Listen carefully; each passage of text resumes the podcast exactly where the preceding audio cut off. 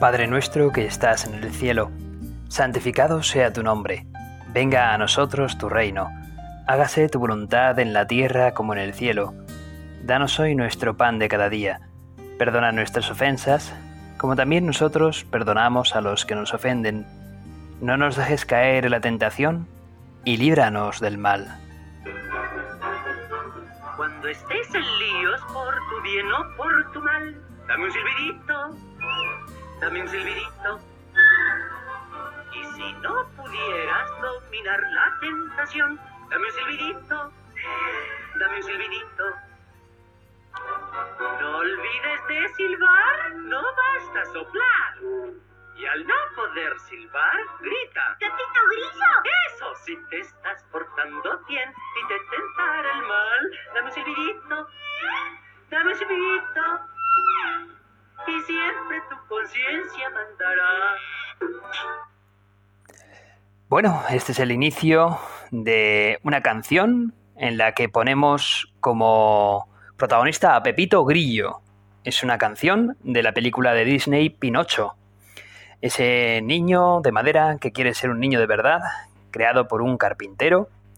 Bueno, pues eh, no sé si ya habréis adivinado de qué va a ir eh, la meditación de hoy. Efectivamente, de la conciencia, porque al fin y al cabo, Pepito Grillo es la conciencia de Pinocho y muchas veces incluso hay quien llama a su propia conciencia personal Pepito Grillo, pero sin duda la conciencia en realidad es algo mucho más, eh, digamos, mm, no digo serio, que también, pero sobre todo es, algo mucho más solemne que un mero dibujo animado, porque en realidad a través de la conciencia también nos habla Dios.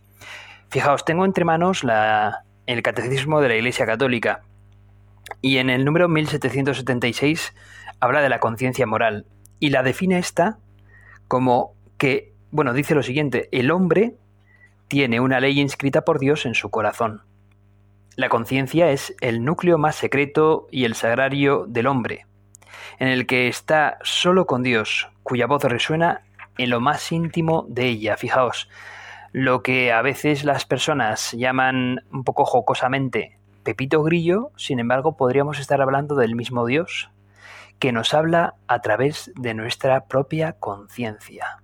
Fijaos, es algo impresionante que Dios nos habla al corazón, a la conciencia. Continúa el catecismo diciendo que el hombre prudente, cuando escucha la conciencia moral, puede oír a Dios que le habla. Y bueno, pues para eso estamos aquí meditando hoy, para tratar de descubrir eh, cómo está mi conciencia y cómo me habla Dios en ella. Y esta interioridad que tenemos es una exigencia tanto más necesaria cuanto que la vida nos impulsa con frecuencia a prescindir de toda reflexión, examen o interiorización. El mundo muchas veces nos, nos saca, nos aleja de, de, que, bueno, de que reflexionemos eh, con nosotros mismos y que pongamos también eh, una comunicación también con nuestra propia conciencia. El mundo no nos va a hablar de esto. No nos va a dirigir nuestra conciencia, no nos va a decir que hablemos con nuestro pepito grillo. Más bien al contrario, lo que has hecho, oye, bien hecho estará, y además muchas veces el mundo nos propone y nos dice que no hay pecado y que, todo está bien y, y, tampoco puede ser eso. Y hay otras veces en las que, en las que la conciencia precisamente también nos anima, nos anima porque muchas personas pues no saben qué decisión tomar y cuando cuando profundizan en la oración, cuando lo consultan con Dios, hay quien dice la expresión de consultarlo con la almohada. Bueno, en realidad se trata de ponernos en manos del Señor y utilizar también nuestra conciencia para tomar una decisión pues que sea correcta, agradable a Dios y para que hagamos el bien y no el mal. Y a veces pues la decisión, la decisión que íbamos a tomar pues queda respaldada precisamente por haberla consultado con Dios y por haberla consultado en conciencia al fin y al cabo. Bueno, pues al hilo, un poquito, mm, voy a leer eh, un pasaje del Evangelio que quizás al principio pueda parecer que, que no habla mucho de la conciencia, pero siempre hay algún tipo de relación con ella. y es el pasaje del Evangelio de San Lucas en el capítulo 14, los versículos del 25 al 32. Mucha gente acompañaba a Jesús. Él se volvió y les dijo, Si alguno viene a mí y no pospone a su padre y a su madre, a su mujer y a sus hijos, a sus hermanos y a sus hermanas, e incluso a sí mismo, no puede ser discípulo mío.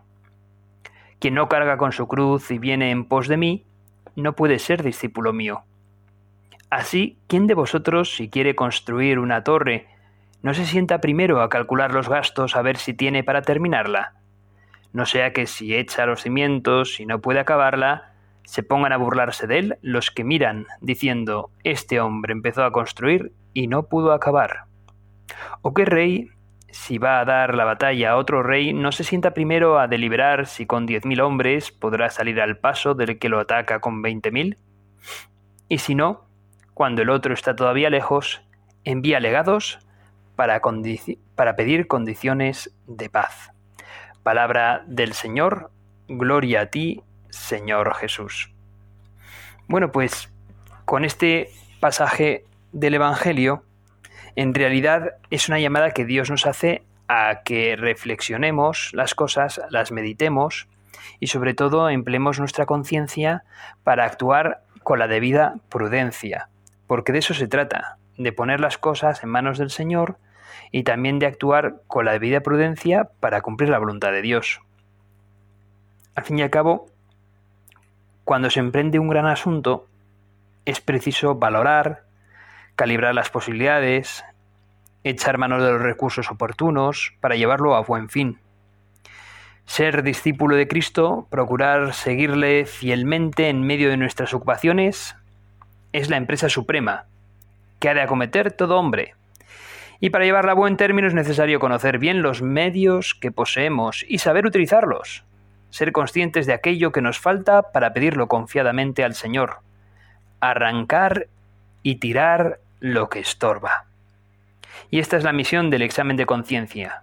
Si lo hacemos bien, con hondura, nos lleva a conocer precisamente la verdad de nuestra vida. Conocimiento de sí que es el primer paso que tiene que dar el alma para llegar precisamente al conocimiento de Dios. A veces puede resultar que somos un enigma para nosotros mismos, pues bien merece la pena que nos conozcamos mejor para luego conocer mejor cuál es un poco nuestra voluntad y así luego poder conocer mejor a Dios y su voluntad. De eso se trata, hermanos, en la conciencia es una herramienta estupenda para poner las cosas en manos de Dios, para trabajar con determinación y con prudencia y sobre todo para tratar de cumplir con la voluntad de Dios o de, bueno, digámoslo de otra manera, de querer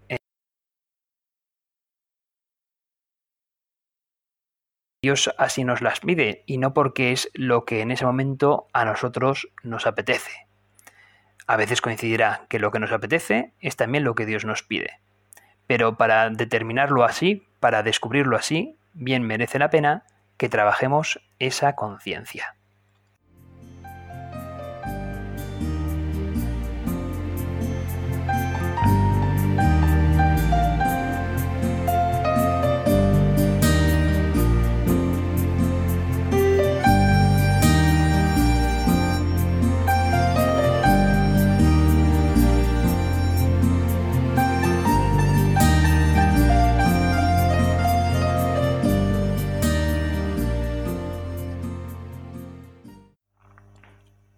En la película de Pinocho, eh, la conciencia de Pinocho es hasta un personaje concreto, Pepito Grillo.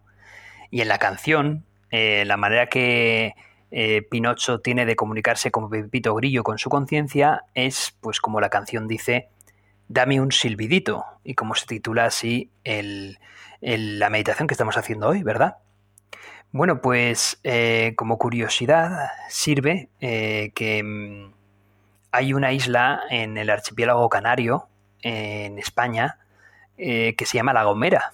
Y esta isla, eh, en una ocasión una persona de ahí de La Gomera me dijo que era como, como cuando uno pone, pues no sé, una especie como de vaso con estrías eh, en, en, arena mojada, ¿no? Pones arena mojada en un vaso pues con muchas estrías, con muchas, muchas estrías, así como con un, en un molde, en un molde así que también tenga muchas estrías, entonces le das como en un molde de magdalena, ¿no? En una especie como de, de molde con magdalena que son todo por rugosidades y son todo curvas, ¿no? Pones arena mojada en un molde de magdalena y le das la vuelta. Y entonces quitas el molde y entonces se te queda toda esa arena mojada y se te queda con, como, como un montón de estrías, ¿no? Es, es, así. Bueno, pues la isla de la Gomera, de la Gomera, su orografía, su geografía es, es así, es, es una especie como de, de, de, molde circular, pero que está lleno de estrías, por lo tanto, eh, resulta más fácil para ir desde un vértice de esa circunferencia, ¿no? que es eh, La Gomera, para ir a un lugar que está, pues, en, eh, en, en la costa, en, la costa también, pues, en vez de ir por la costa, resulta mucho más sencillo ir desde de, de abajo a arriba, al centro de, al centro de la isla, y volver de nuevo por desde el centro de la isla hacia ese otro lado de la costa. En vez de ir de costa a costa, mucho más fácil es ir siempre al centro para luego volver otra vez de nuevo a la costa. ¿Por qué? Porque está lleno de, de vallecitos, de barrancos. Es una isla llena de barrancos. Entonces, claro, esa orografía, esa geografía hace que sea muy difícil poder comunicarse de un lugar a otro mmm, hablando.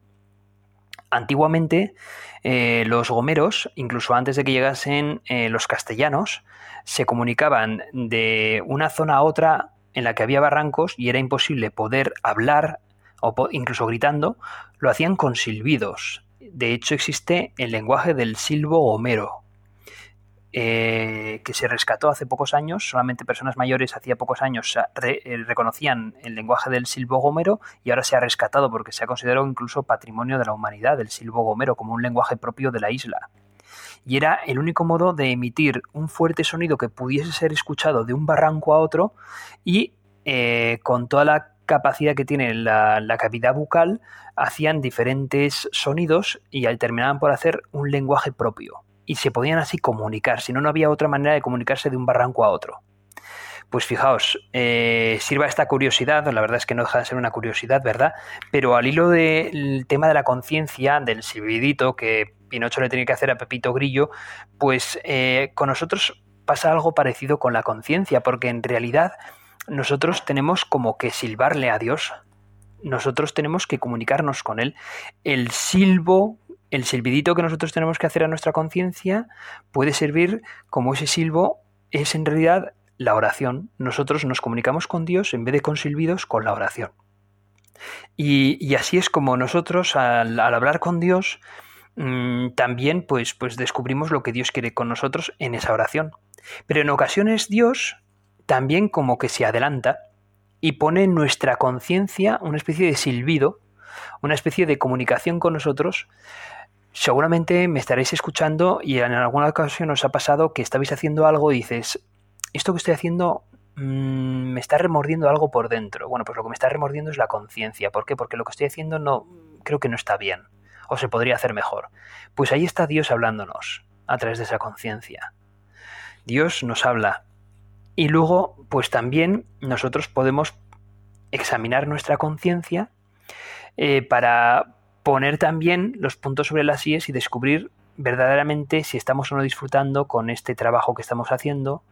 Y si no estamos disfrutando puede ser porque efectivamente mmm, Dios no lo desea para nosotros, porque quizás moralmente no es lo adecuado, porque se puede mejorar los medios que empleamos para llevar a este fin, porque al fin y al cabo el fin no justifica nunca los medios, ¿no? Entonces siempre hay como que mejorar esos medios. Bueno, pues ahí siempre actúa Dios a través de nuestra conciencia. Y es bueno que nosotros la examinemos. Y es que en nuestro examen de conciencia se confronta nuestra vida con lo que Dios espera de nosotros, con la respuesta diaria a su llamada.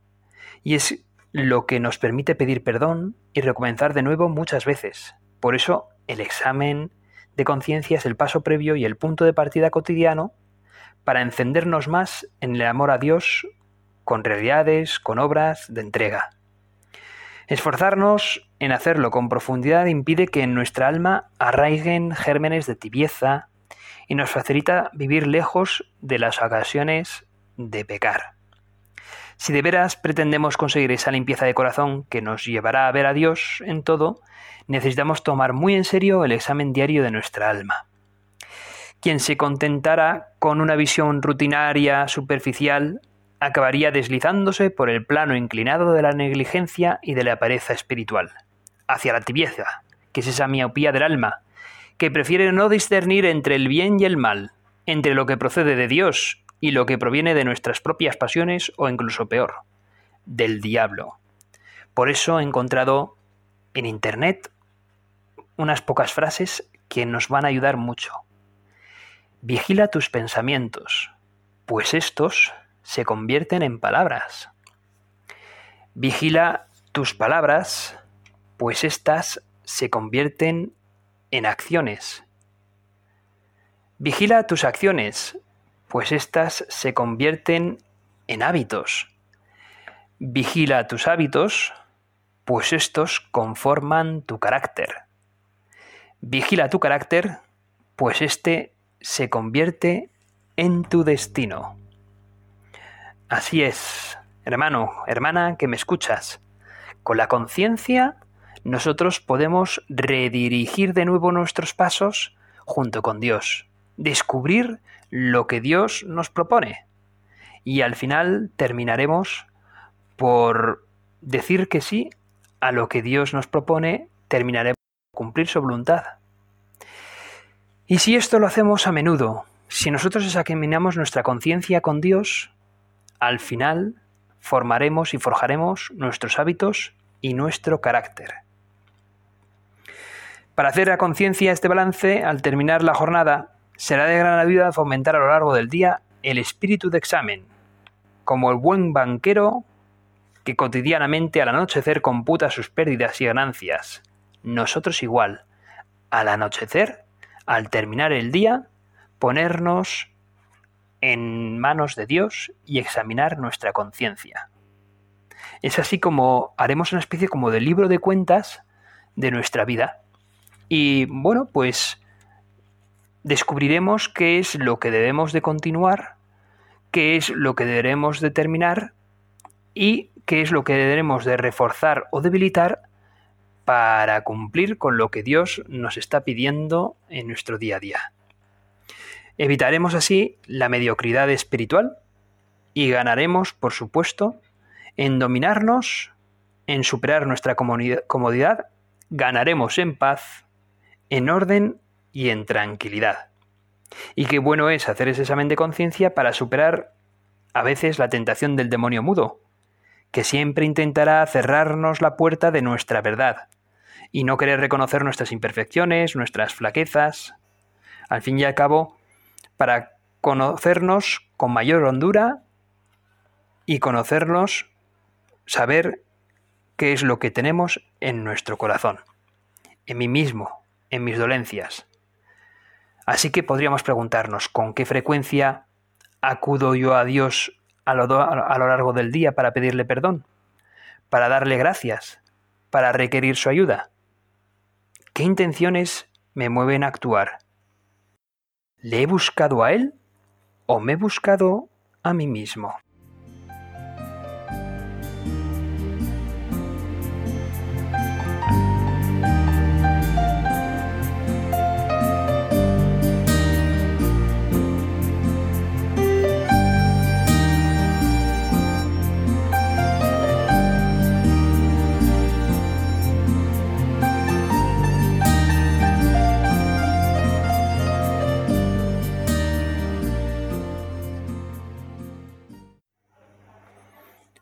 Para conocernos de verdad, para saber con qué contamos, es necesario que pidamos la humildad, porque sin ella estamos a oscuras. La humildad nos lleva a iniciar el examen con el conocimiento profundo de que somos pecadores. Otro enemigo del examen de conciencia es la pereza, que en las cosas de Dios es la tibieza. Una de sus primeras manifestaciones es precisamente el poco empeño en examinarse. Sucede entonces en el alma que como en la tierra, el alma como en la tierra que el campesino ha dejado en barbecho sin atender una temporada, no tardan en crecer en el alma los cardos de los defectos, los espinos de las pasiones desordenadas que ahogan la semilla de la gracia. Y nos podría pasar como le pasó a una niña. Había una vez una niña pequeña, muy mona, que vivía en una ciudad bonita y eh, tenía siempre pues una especie como de amigas que eran las palomas y ella siempre alimentaba con miguitas de pan a esas palomas. Hasta que un día, nadie sabe cómo, el número de palomas creció tanto que ya asustó a la niña. Y ella, que era tan buena, no sabía qué hacer con tanta paloma. Pues bien, a nosotros nos pueden crecer las palomas también de una manera desordenada si pues nos dejamos llevar por la tibieza, por la pereza o por la falta de humildad y dejamos de hacer el examen de conciencia de una manera pues diligente, honda, humilde, pues al terminar cada día de nuestra vida. Y por otra parte tampoco conviene mm, entender el examen de conciencia como una reflexión que hacemos nosotros con nosotros mismos. No. El examen de conciencia es sobre todo un diálogo entre nosotros y Dios. Había una vez un muchacho que entró en un comercio y preguntó al tendero, al de la tienda, si podía utilizar el teléfono que tenían en la tienda. Claro, se trata de, una época en la que no había móviles. El tendero le, dijo que sí, que podía utilizar su teléfono.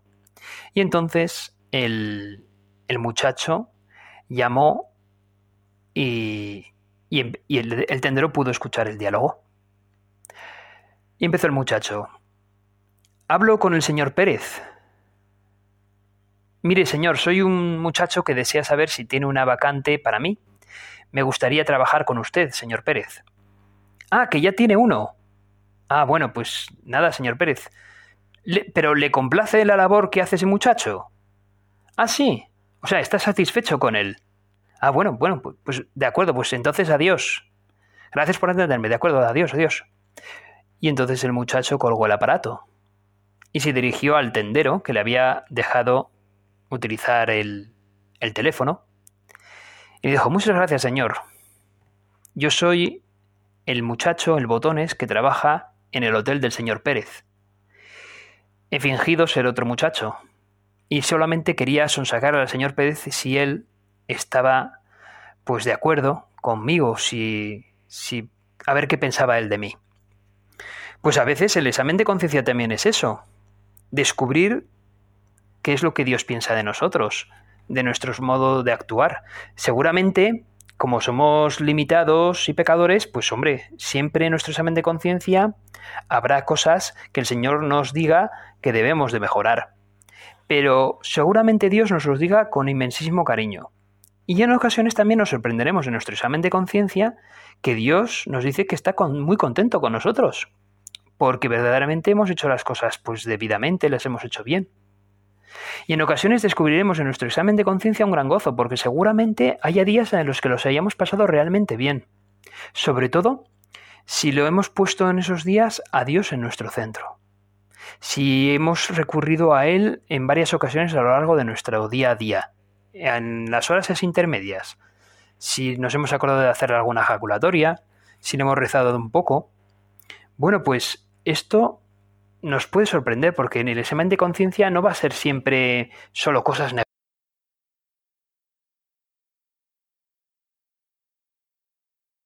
Nos ama, nos pide más, nos pide, mm, ¿cómo decirlo?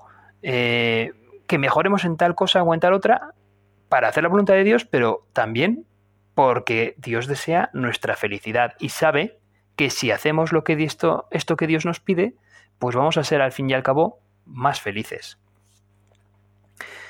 Así que el examen de conciencia es ese diálogo con el Señor, esas jaculaciones que a veces podemos hacer en las ocasiones pues nos pueden servir las palabras que, que hace el, el, ciego de Jericó, ese tal Bartimeo, que se dirige a Jesús, de hecho empieza a gritar a Jesús, Jesús, Hijo de Dios, ten piedad de mí, y la gente le increpa diciendo, déjanos en paz, déjale tranquilo al maestro, pero cuando se entera Bartimeo que está pasando por ahí Jesús, aún grita más fuerte, Señor, Hijo de Dios, ten piedad de mí. Y entonces ya por fin Jesús lo hace llamar, lo pone a su presencia, ¿y qué le dice Bartimeo a Jesús?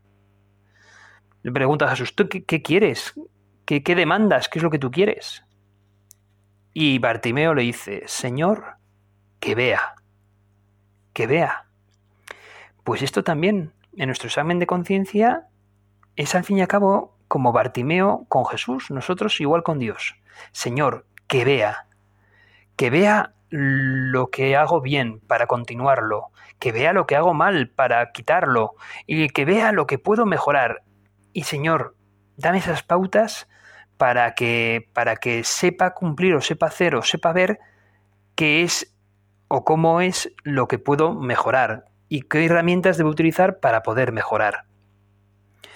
Y para eso también contamos muchas veces con la ayuda de muchas personas que están a nuestro alrededor, que Dios nos pone en nuestro camino, y también a nuestro ángel custodio, porque al fin y al cabo tenemos un ángel que está junto con nosotros siempre y que le podemos poner el nombre que nosotros deseemos, un nombre de amigo, de llamarle pues pues con un nombre cariñoso porque al fin y al cabo es es alguien que está con nosotros y que es un amigo que no nos deja y que está pues como Pepito Grillo acercándonos a Dios.